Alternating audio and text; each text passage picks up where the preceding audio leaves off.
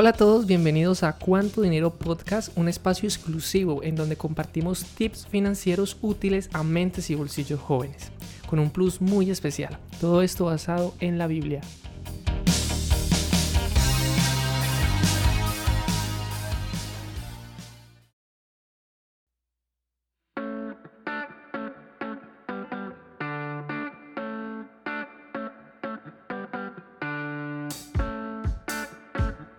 Hola a todos y bienvenidos a otro episodio de Cuánto Dinero Podcast.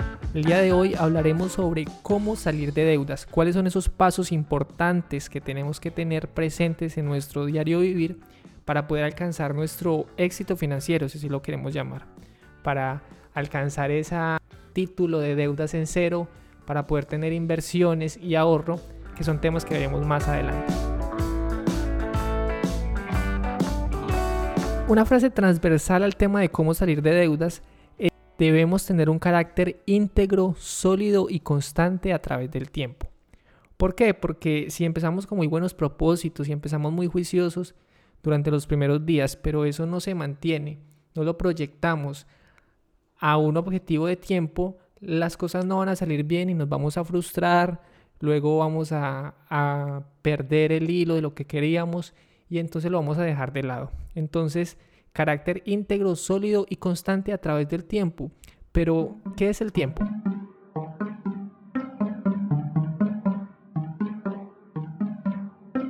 Existen cantidad de definiciones sobre lo que es el tiempo. Platón, por ejemplo, decía que el tiempo es la imagen móvil de la eternidad, un poco profunda. Por su parte, Benjamin Franklin decía que la importancia del tiempo y de saber que en temas de dinero el tiempo es dinero. La Biblia nos da también algunas definiciones a través de algunas historias, a través de algunas frases, de la importancia que tiene para nosotros el tiempo y cómo eso repercute en nuestra riqueza futura. Lo que sí es que venimos cayendo del pasado en dirección al futuro, pero el único tiempo que podemos habitar es el presente.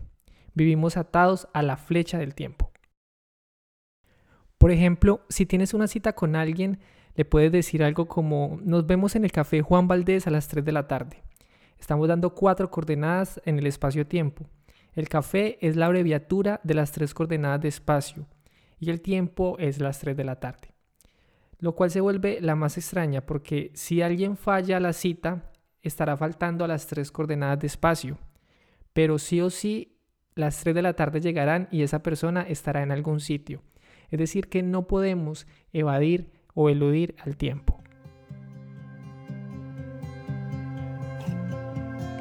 La Biblia dice que el sol sale para justos y pecadores. Y si nos ponemos a filosofar un poco sobre qué es lo que tenemos todos los seres humanos en común, podemos hablar que el tiempo es una de esas cosas. Todas las personas tienen 24 horas al día, ni un minuto más, ni un minuto menos.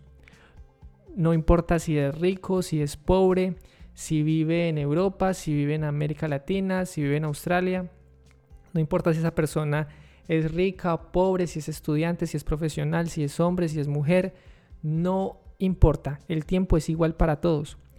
La diferencia está en que algunos somos conscientes de la importancia del tiempo y otros no.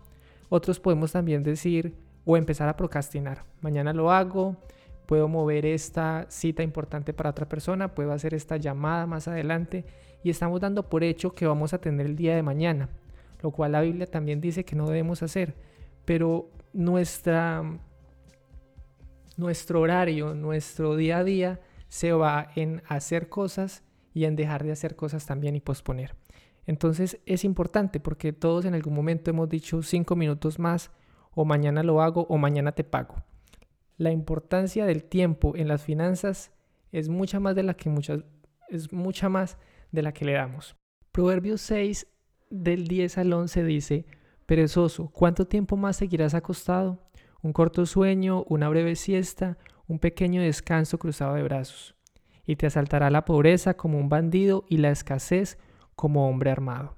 Eclesiastés 11 del 4 al 6 dice, Quien vigila el viento no siembra, quien contempla las nubes no cosecha. Siembra tu semilla en la mañana y no te dé reposo por la tarde, pues no sabes cuál siembra saldrá mejor. Para salir de deudas, lo único que tienes que hacer es pagar la deuda.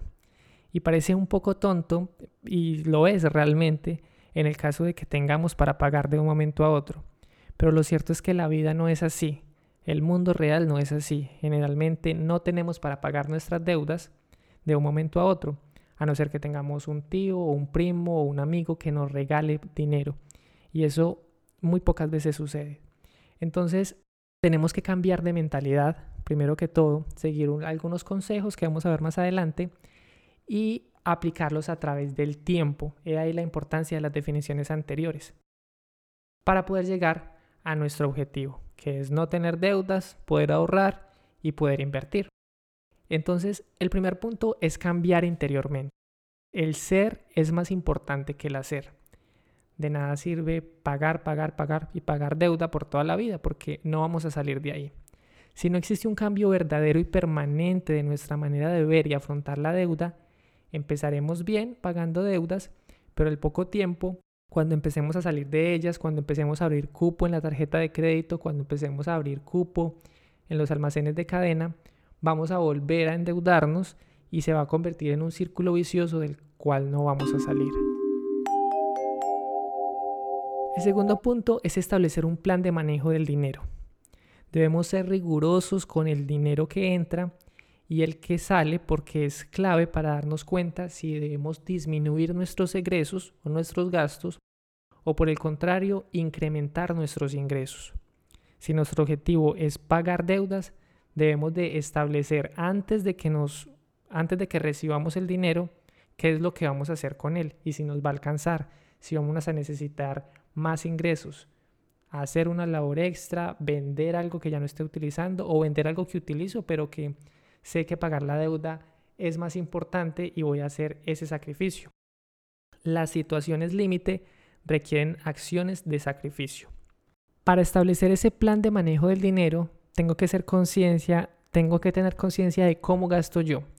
Y por lo general, y es una regla que se cumple casi en el 100% de las personas, los 10 mil primeros pesos que uno se gasta del salario no se los gasta de la misma manera en cómo se gasta los últimos 10 mil pesos que te quedan de salario. Entonces, establecer con anterioridad qué es lo que voy a hacer con el dinero me va a ayudar a pagar las deudas, a incrementar mis ingresos o a disminuir mis egresos. El tercer punto es establecer controles. No sirve de nada saber qué, en qué me estoy gastando más o conocer cuál es ese hábito que me está generando una fuga de dinero si no hacemos nada para taparlo. La vida es caos, la vida siempre tiende al, al desorden. Bajo el papel las cosas son ideales, pero la realidad es diferente. Entonces, establecer controles sobre posibles situaciones que me suceden regularmente o que me pueden suceder de acuerdo a mi agenda, de acuerdo a mi horario, a, los meses y a, mi, a, mi, a mis hábitos de gasto, pues van a establecer cuáles son esos controles que voy a tener que tener presente para pagar la deuda. El punto número cuatro demuestra de que realmente estamos muy mal para querer pagar nuestra deuda. Lo importante es que lo vamos a conocer y vamos a poder salir adelante. Punto número cuatro, tener claro cuáles son las deudas. Parece un poco tonto de nuevo, pero a muchas personas les suceden que no saben con exactitud cuáles son sus deudas o cuánto es la deuda que tienen que pagar porque tienen varias, porque no le prestan atención, porque no llevan cuentas. Entonces, lo primero es ordenarse, saber cuánto debo, a quién le debo, cuánto estoy pagando de intereses mensual por eso, si estoy abonando a capital, es decir, si estoy reduciendo la cantidad que yo debo o simplemente estoy pagando intereses. Y es muy importante establecer categorías para atacar las deudas. Hay algunas estrategias para pagar deudas que vamos a ver. El punto número 5 es establecer un plan de pago, comprometerse a cumplirlo y a no pedir más prestado, que era lo que hablamos anteriormente. Algunas estrategias para salir de las deudas, ¿cuáles son? Existen algunas metodologías prácticas en cuanto a manejo de dinero que podemos aplicar después de estar conscientes y de organizarnos con los principios que vimos anteriormente hay algunas metodologías que podemos hacer por nosotros mismos o hay alguna que requieren de que vayamos a alguna institución. Para hacerlo nosotros mismos, la más conocida se llama bola de nieve. Consiste eh, en tres pasos. El primero es organizar la deuda de menor a mayor. Entonces establecer si tengo tres deudas, cuál es la menor, a quién le debo, cuál es la fecha de pago y cuánto debo pagar de intereses. Segundo paso es concentrarme en pagar primero la deuda más pequeña. Es decir, que sobre los meses o las semanas que vienen voy a concentrarme en primero pagar la deuda más pequeña. Y el tercer y último paso, que se va a volver repetitivo, es que para la próxima fecha de pago, cuando ya solamente tenga dos deudas, voy a continuar sacando de, mi sueldo o de mi salario la misma cantidad de dinero como si tuviera tres deudas y no solamente dos. De esa manera voy a poder abonar un poco más a la segunda deuda que tenía, a la mediana, y así pagarla más rápido. Cuando pague la segunda deuda, voy a poder seguir sacando la misma cantidad de dinero y abonar a mi tercer deuda para así pagar más rápido la deuda más grande.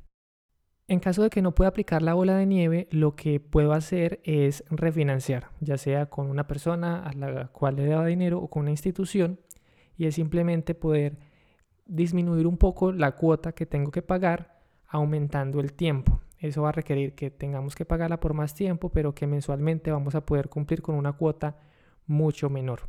Esto es bueno porque nos ayuda a liberar el flujo de caja, pero también es importante lo que hablábamos del círculo vicioso, tener cuidado con la sensación de seguridad, que es decir, que como ya puedo pagar la deuda, entonces me puedo meter en otras o puedo gastar en cosas innecesarias. Tenemos que ser conscientes de nuestro objetivo. Bien, ese fue el episodio de hoy. Recuerden que nos puedes escuchar a través de Google Podcast, Apple Podcast o Spotify y nos escuchamos en el próximo episodio.